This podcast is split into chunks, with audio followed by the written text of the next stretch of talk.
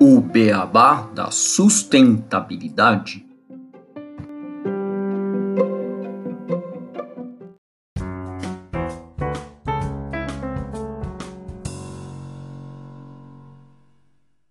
Bem-vindos ao podcast O Beabá da Sustentabilidade. Este é o episódio 99, tratamento de efluentes. E para falar sobre esse tema aqui comigo e com o Renato Gatti, a gente tem a honra de receber a Lívia Baldo, que é formada em gestão ambiental pela USP e é porta-voz da empresa Terra Ambiental. Renato, Lívia, tudo bem com vocês? Olá, tudo bem, Gustavo? Tudo bem, Renato?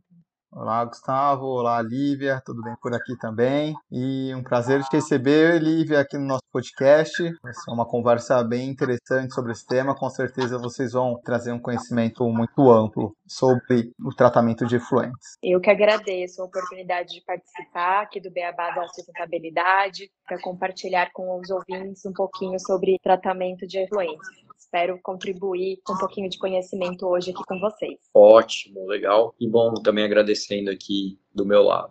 Bom, e a gente vai então trazer um rápido desenvolvimento antes de chamar a Lívia. A palavra efluente significa aquilo que flui e representa qualquer líquido ou gás gerado por atividades humanas e que são liberados na natureza. Quando despejados, esses efluentes eles provocam uma alteração na qualidade dos corpos receptores, a água e o ar, e como consequência a sua poluição ou degradação, se tornando a principal causa de grandes problemas ambientais. Bom, e no decorrer da história humana, o desenvolvimento urbano e industrial ele se deu em torno dos rios. A gente já falou isso em alguns episódios, devido, logicamente, à disponibilidade de água para abastecimento.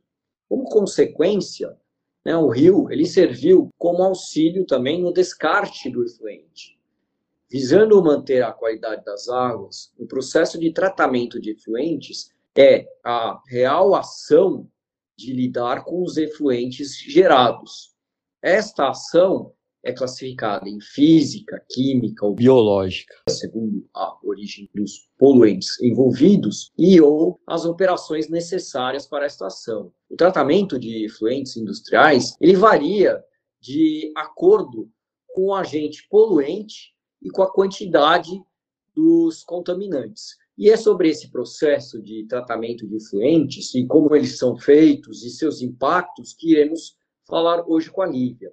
Lívia, primeiramente, acho que seria legal você nos contar um pouco sobre a Terra Ambiental e a sua atuação. Bom, a Terra Ambiental é uma empresa especializada na valorização de resíduos orgânicos, líquidos e sólidos, por meio de duas atividades. Primeiro, a reciclagem de efluentes e, em segundo lugar, a compostagem de resíduos orgânicos. Elas são duas atividades muito similares, provenientes de processos biológicos, sendo que uma ocorre em meio líquido e outra em meio sólido. A Terra iniciou suas atividades em 99, então nós já temos aí uma longa jornada de mais de 20 anos. Eu estou no grupo há 15 anos, então consegui acompanhar boa parte dessa trajetória. E as nossas operações ocorrem dentro da Companhia Saneamento de Jundiaí, que é a estação responsável pelo tratamento de todo o esgoto do município de Jundiaí, no interior de São Paulo.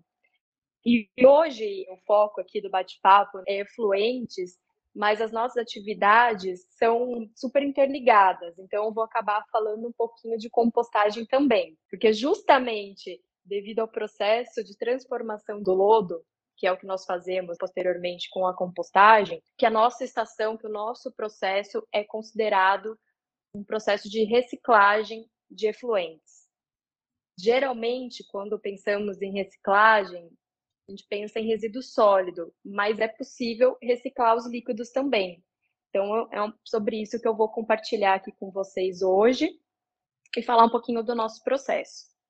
Bom, bem legal, Olivia. Acho que ficou bem claro para todo mundo conhecer um pouquinho da Terra e vamos falar sobre todos esses processos todos são muito importantes, interessantes de serem explanados aí aos ouvintes. E a gente trouxe nessa abertura que a gente fez do episódio uma rápida definição, né, o que, que são esses influentes e bem brevemente, né, os impactos.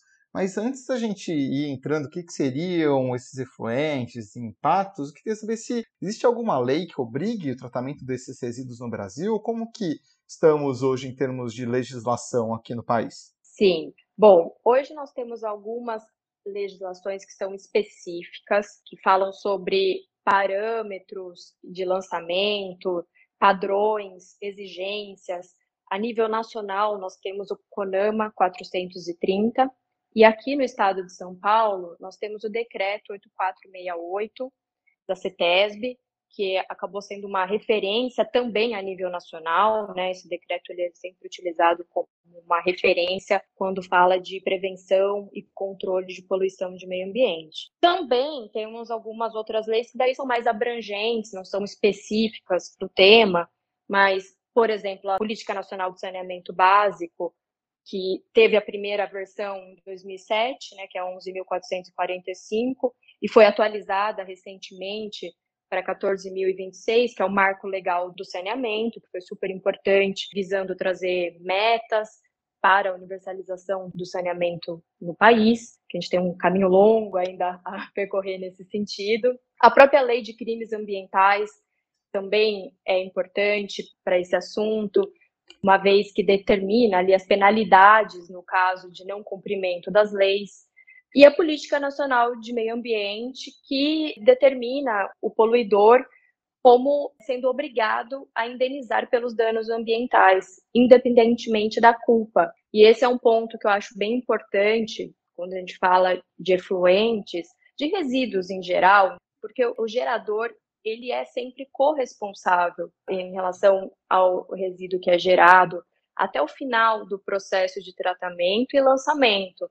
Então, como mesmo vocês citaram aqui no texto de introdução, se usava antigamente o rio como meio de descarte do efluente. O rio continua sendo o meio de descarte do efluente, mas ele precisa ser utilizado para descarte do efluente tratado. Né? Então, o gerador do efluente ele é responsável até o lançamento no rio. Então, esse é um ponto bem importante para esse processo de tratamento de efluentes, para todos os geradores sigam e cumpram essas leis ambientais. E quando a gente fala de efluentes não tratados, quais que são os principais impactos, tanto ambientais quanto sociais, que são causados por esses efluentes quando eles não são tratados da maneira correta? Sim, então a gente pode falar primeiramente de uma grave poluição hídrica porque esses efluentes não tratados, sejam eles provenientes de indústrias, de sanitários, que sejam lançados em rios, lagos, córregos, eles provocam um sério desequilíbrio no sistema aquático. Então, a gente pode observar, por exemplo, mortalidade de peixes devido à redução de oxigênio, outros nutrientes que existem nesses efluentes, como, por exemplo, fósforo, nitrogênio, quando em altas concentrações, eles podem causar a proliferação excessiva de algas, que também desequilibram o ecossistema local. Aqueles efluentes que contêm poluentes químicos, como, por exemplo, agrotóxicos ou metais pesados, também podem causar esse efeito tóxico em animais e plantas aquáticas e se acumular também nos seus organismos. E outro efluente que afeta esses modos de vida aquáticos, né, são as águas do sistema de refrigeração, por exemplo, que causam uma poluição térmica.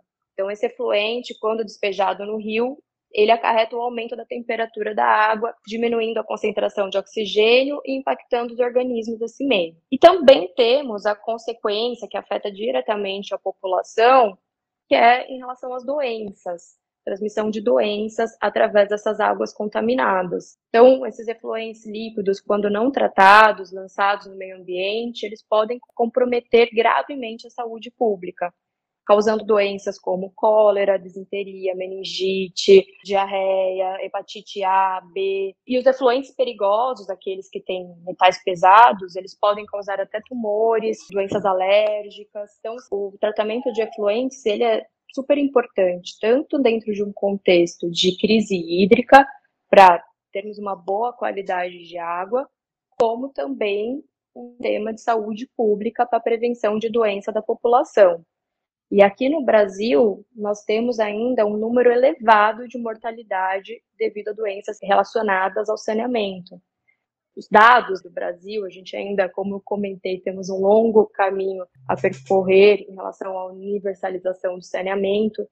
Hoje, apenas 50% do esgoto é tratado aqui no país e a gente tem ainda por volta de 11 mil mortes por ano de doenças relacionadas à falta de saneamento, como principalmente doença de Chagas, diarreia, que correspondem a 80% desses óbitos.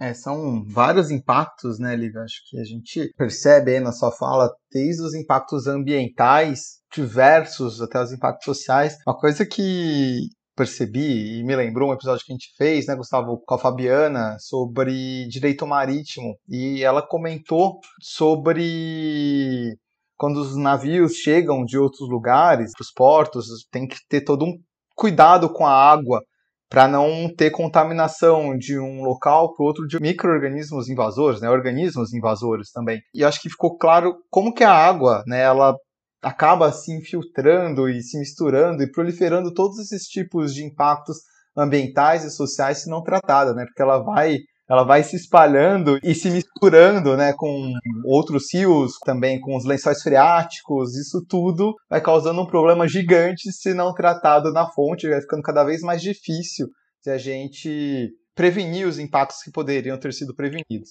Só um comentário na né, que você falou do episódio da Fabiana. Toda vez que eu passo aqui, quando eu estou remando perto do navio, eu lembro desse tema porque realmente o, no canal aqui de Santos a diferença de cheiro, de odor, quando você está perto de um navio para o resto, quando você não tem um navio por perto, é muito grande. Então, porque o pessoal joga água dos banheiros, né, os dejetos deles direto no canal, muitas vezes, meu. Então, a gente percebe isso claramente. Tanto que a gente não gosta de ir para o lado que tem os navios para remar. Pois é, toda a população acaba tendo contato com alguma situação desse tipo em algum momento da vida, né? Quando a gente está em São Paulo, passa ali próximo aos rios, Pinheiros, Tietê, certamente alguém já sentiu um odor mais forte ou alguma situação que foi para praia, no litoral, e não pôde entrar porque a água estava imprópria, é, agora, como você mesmo relatou. Então, são situações que estão próximas a nós, né? estão no nosso dia a dia. E eu costumo até brincar, assim, a diferença do efluente, que é o resíduo líquido, para o resíduo sólido, é que ele vai embora pelo ralo, né? Ele consegue desaparecer. O resíduo sólido você vai acumulando dentro de algum canto, ali uma empresa, por exemplo, dentro de um pátio, aquele entulho, visualmente ele impacta, então não tem como esconder. Em algum momento vai precisar pegar e, e fazer a destinação para algum local adequado. Agora, o líquido, ele já vai embora pelo ralo, ele acaba se misturando com a água do rio, do córrego, fica difícil de saber da onde veio, ele já vai seguindo ali o fluxo natural do rio.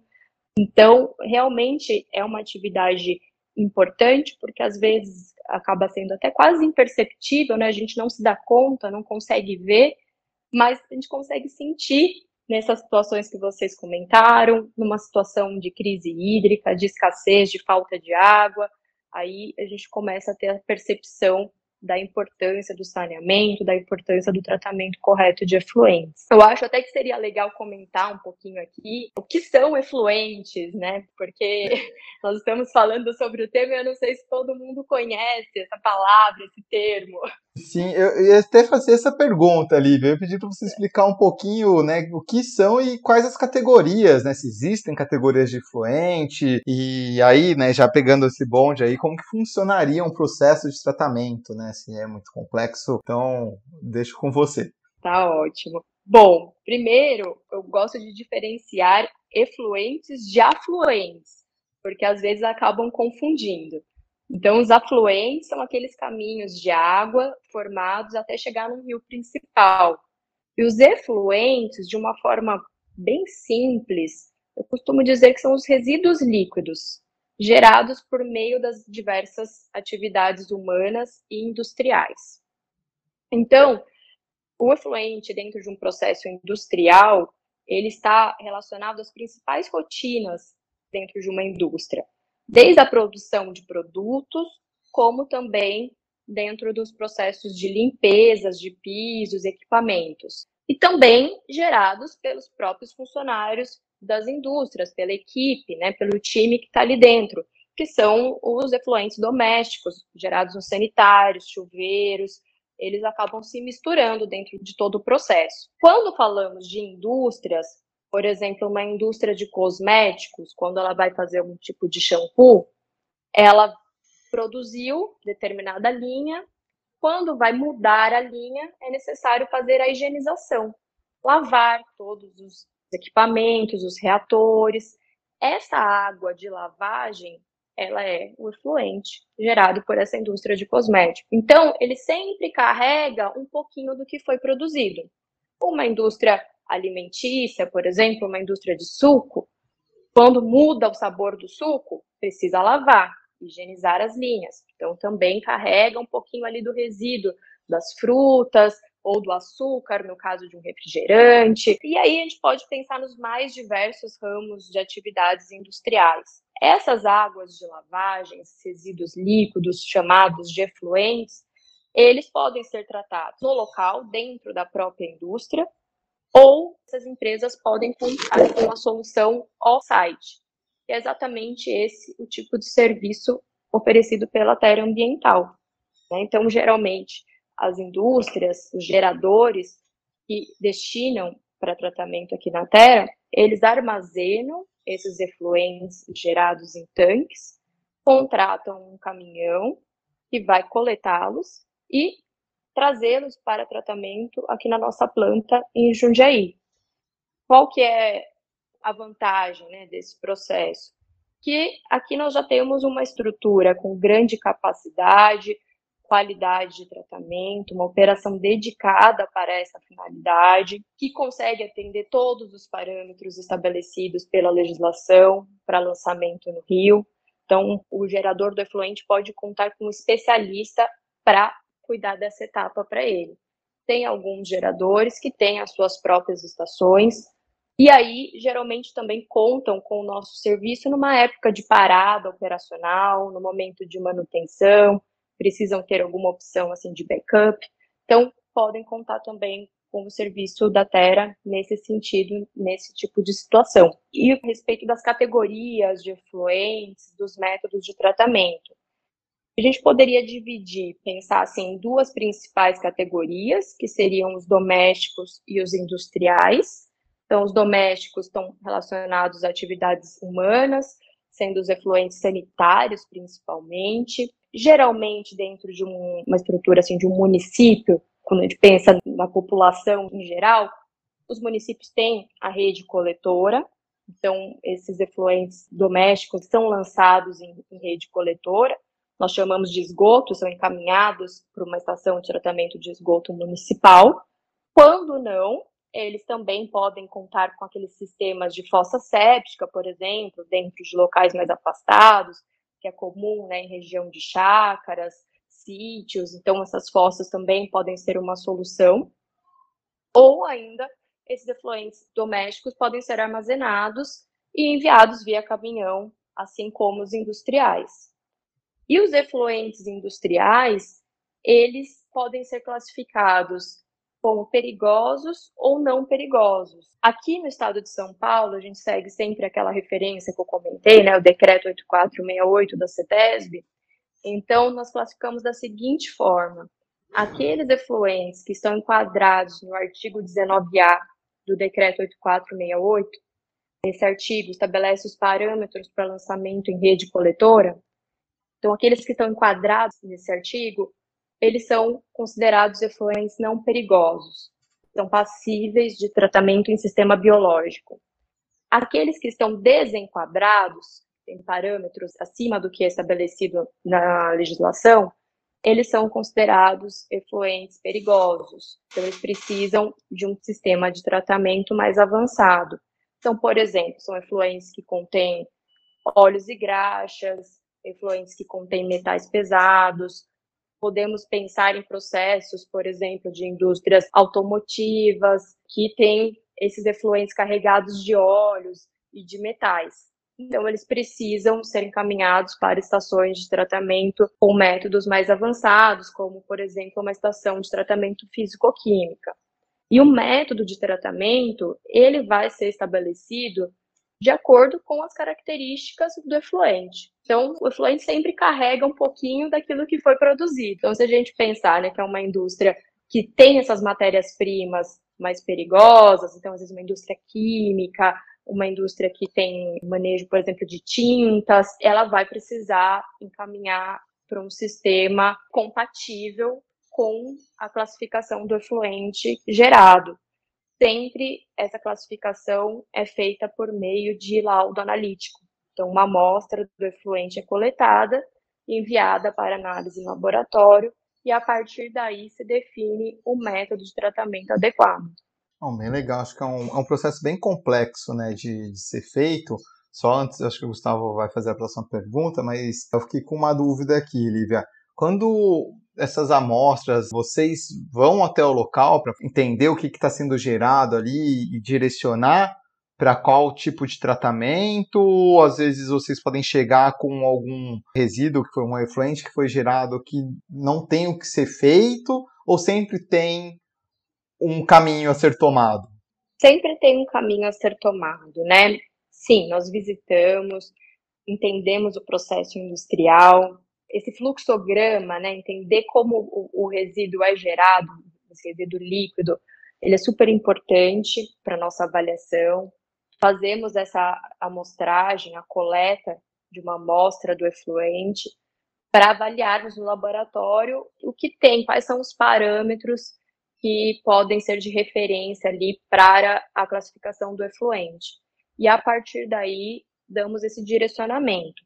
Aqui, dentro da terra ambiental, nosso sistema de tratamento é biológico, ou seja, a nossa tecnologia é voltada para atendimento de efluentes, de resíduos orgânicos. No entanto, existem outras tecnologias, outras plantas de tratamento que podem atender as outras categorias de efluentes também. Bom, e o que, que a gente pode fazer com esses produtos gerados do tratamento? Existe alguma aplicação? Eles têm que ser aterrados, incinerados? Como é que pode ser feito o pós-uso do que é gerado do tratamento do, do efluente? O principal resíduo gerado no processo de tratamento de efluente é o lodo. O lodo, ele precisa sempre ser destinado para um local correto, acaba acendendo uma luzinha de preocupação quando a gente fala da universalização do saneamento, né, o aumento do saneamento, consequentemente, vai gerar um aumento de lodo. E o que fazer com esse lodo? Quais são as destinações possíveis? Quando também temos um contexto de capacidade limitada dos aterros sanitários. Tenho ouvido falar sobre isso, que os aterros estão com a capacidade limitada, que nós precisamos priorizar para destinar para aterro somente aquilo que realmente não pode ser reaproveitado. Então, nesse sentido, tem buscado muitas tecnologias, opções alternativas para a transformação do lodo. Aqui na Terra, nós fazemos a compostagem a partir do lodo gerado no processo de tratamento. Então, transformamos esse lodo em fertilizante orgânico composto. Para isso, é importante falar né, o porquê, quais são as características do lodo que conferem, que fazem com que esse processo de compostagem seja possível. Então, o lodo é um resíduo sólido, não perigoso, não inerte. Ele é basicamente uma biomassa microbiana que foi cultivada no processo de tratamento de efluentes. Ele contém elevado teor de carbono, aproximadamente 10% de substâncias úmicas totais, elevada diversidade e densidade de microrganismos, contendo mais de 200 espécies de bactérias e mais de 100 espécies de fungos. Então, com isso, nós vemos que existem características no lodo que conferem a ele essa possibilidade de ser aproveitado para a agricultura. Então, o que fazemos através da compostagem é a reciclagem de nutrientes que existem no lodo.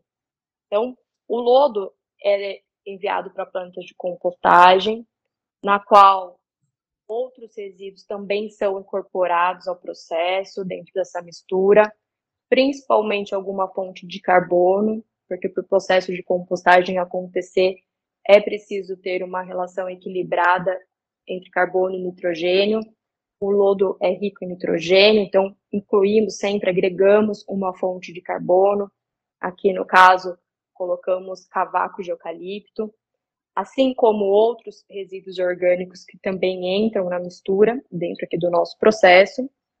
E ele passa por revolvimento, porque a compostagem é um processo aeróbico, por período de 60 dias.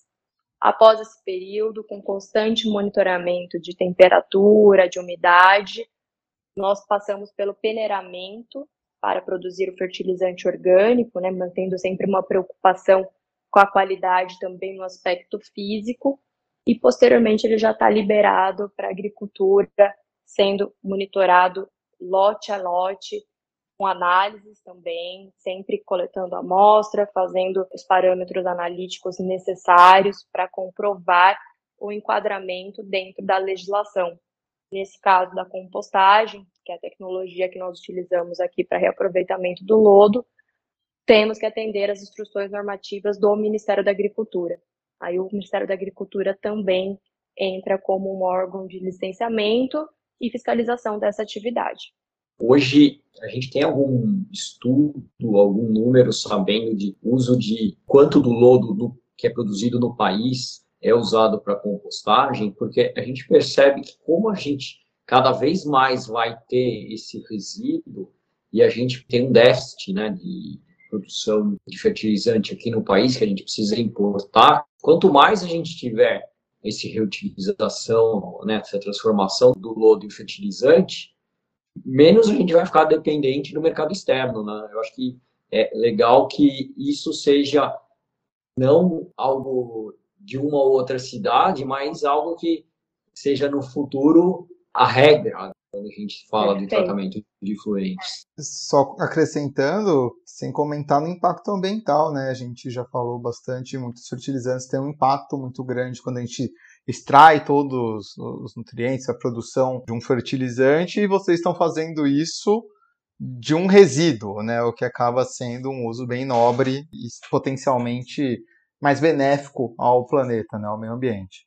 Exato. Bom, eu acredito muito nessa alternativa, dado todo o apelo do Brasil para o agronegócio, a importância dessa atividade para o PIB do país. Vimos agora, dentro desse contexto de guerra, ficou claro para a população a dependência de matéria-prima importada, né, dos fertilizantes importados, a questão também da variação de preço que ocorreu no mercado e escassez também decorrente do período de guerra. Essa situação já era de conhecimento para os produtores agrícolas, mas dentro do contexto de guerra acabou se tornando de conhecimento também da população, né? Uma situação que muita gente não conhecia. E certamente é uma atividade muito nobre, né? Um uso muito nobre, porque nos ajuda a prover uma matéria-prima tão importante para o agronegócio. Eu não sei te responder, Gustavo, exatamente qual o percentual hoje no Brasil de reaproveitamento de lodo através da compostagem, de transformação em fertilizante, mas certamente é baixo, porque ainda não é a atividade predominante, a destinação da grande maioria, da maior parte do lodo gerado no país. Mas esperamos aí que em breve também outras cidades, outros municípios, outras estações sigam este modelo para a transformação do lodo em fertilizante orgânico composto.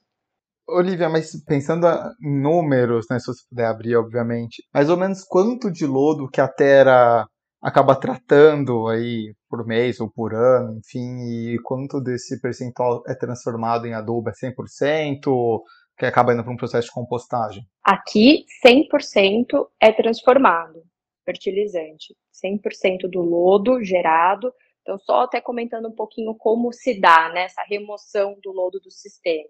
Então, aqui falando especificamente do nosso caso, nós temos um sistema de tratamento biológico composto por lagoas de aeração, seguidas por lagoas de decantação. Então, é dentro das lagoas de decantação onde o lodo é decantado, é formado, ele é dragado, centrifugado para gerar esse resíduo sólido, dar origem com essa característica sólida, porém ainda muito úmida. Ele contém por volta de 80% de umidade. Então, ele ainda carrega bastante água. Aqui, tratamos por volta de 3, 4 mil toneladas de lodo por mês. É um quantitativo alto gerado no nosso processo. E 100% desse lodo é transformado em fertilizante através da planta de compostagem. Então, recebemos, né, depois da centrífuga, ele já é encaminhado para a planta de compostagem, no qual passa por esse processo de 60 dias. Ao final, peneiramento, sempre com a devida caracterização, monitoramento e posteriormente já está liberado para agricultura. Dentre as principais culturas que atendemos hoje, temos a fruticultura, aqui na região de Jundiaí, é, embora seja uma cidade muito industrializada e conhecida pelas indústrias, ainda existe atividade agrícola. Então, Jundiaí é conhecida como a terra da uva. Muitos produtores de uva utilizam o fertilizante produzido pela terra. Mas não só uva, também tem nectarina, pêssego, outras frutas aqui na região, dentro do circuito das frutas, que envolve outros municípios, Jundiaí, Tupéva, Louveira, enfim. E também outras culturas em locais mais afastados, como, por exemplo, café, cana-de-açúcar, citros. Também tem resultados excelentes para manutenção de áreas verdes, projetos de paisagismo projetos de reflorestamento. Então, o uso ele é super amplo, né? E a gente consegue observar excelentes resultados. E a venda desse fertilizante é vocês que fazem diretamente, ou é alguma outra empresa, não sei, que seja mesmo CNPJ ou não? Vamos supor que temos aqui algum produtor que esteja interessado, né? Fala com a Terra ou como que funciona isso? Exatamente, direto com a Terra Ambiental. O produto tem o nome de Terra Nutrição Vegetal, então é conhecido como Terra NV, mas está aqui dentro do, do time da Terra, né, essa responsabilidade de comercializar o fertilizante. Então, dentro aqui do nosso time, temos técnicos agrícolas, agrônomos, que rodam o estado, né, visitam produtores rurais, conhecem bem das diversas culturas, montam campos demonstrativos para testes e conseguem acompanhar todo o ciclo de produção junto com os produtores. Oh, perfeito, Olivia. Super legal todas essas explicações que você trouxe para a gente nessa conversa. Acho que ficou bem claro o que é um efluente, a diferença do efluente com afluente, os impactos né, desses efluentes na natureza, desde impactos ambientais, sociais, algumas legislações, também como que é feito o tratamento do lodo e os seus produtos gerados, né, como que eles são benéficos ao planeta também, né? Então, acho que só para a gente encerrar aqui com chave de ouro, eu queria que você deixasse uma mensagem final aí para os nossos ouvintes sobre o tema, o que você acha que seria o mais importante que eles absorvessem dessa conversa toda e, obviamente, se quiser deixar alguma outra coisa extra que você acha relevante que a gente às vezes acabou não passando, fique à vontade. Tá ótimo, Renato. Bom, eu gostaria de fazer o link aqui da nossa conversa com a economia circular. Porque a gente ouve muito falar sobre economia circular, por vezes parece algo distante, né, que só acontece dentro de grandes empresas, projetos que envolvem logística reversa, embalagens. Mas aqui também temos um exemplo de economia circular na prática, né? Pensando que o efluente que entra dentro do processo é tratado através de um sistema biológico e devolvido ao rio, podendo ser reaproveitado, né, seguindo todo o ciclo da água, e o resíduo gerado no processo de tratamento, que é o lodo, transformado em fertilizante orgânico composto, que volta para a natureza, para a produção de alimentos, que muitas vezes alimentos são matérias-primas para as indústrias, que vão, podem produzir alimentos ou outros produtos que chegam aqui para a população. Consequentemente, dentro dos processos produtivos geram efluentes que são tratados e assim conseguimos fechar o ciclo. Então, dentro das mais diversas atividades, nós conseguimos ter exemplos de economia circular, isso é possível. Temos aqui um exemplo que já roda há 20 anos, mostrando que a gente consegue sim tirar esses projetos do papel e executar na prática. Legal, Olivia, excelente. Acho que fica uma mensagem. Eu sou super fã né, da economia circular, o Gustavo sabe, trabalho com isso, já trabalhei e continuo trabalhando com economia circular, mas todos nós aqui somos. Então, queria acho que ficou uma mensagem bem forte aí, né, da, da importância de se implementar e da facilidade. É possível sim a gente fazer ela acontecer, não sendo só algo distante. Queria agradecer sua participação, Olivia, obrigado pela atenção, pelos esclarecimentos e a todos os nossos ouvintes também. Muito obrigado. Até o próximo episódio do Beabá da sustentabilidade. Começando o ano, esse é o primeiro episódio de 2023 em grande estilo aí, com um episódio super bacana sobre tratamento de efluentes. Muito obrigado. Bom, obrigada, Renato. Obrigada, Gustavo. Agradeço pela oportunidade de participar aqui com vocês. Espero ter contribuído. Estou aí no aguardo da publicação. Contem comigo. Até mais. Com certeza. Foi um prazer do nosso lado também. Assim, é sempre bom trazer projetos aqui para mostrar para os nossos ouvintes que demonstram na prática como a gente pode melhorar nosso país e que estão realmente trazendo essa circularidade e trazendo um melhor uso dos nossos recursos, que é realmente o que a gente fala quando a gente fala de sustentabilidade. E novamente aqui agradecendo aos ouvintes por nos escutarem até esse momento, pedir lá os likes, joinhas e demais coisas no Spotify, as joinhas e likes também nas nossas redes sociais. Sigam o, o Beabá da Sustentabilidade, porque aqui o Beabá é sustentável.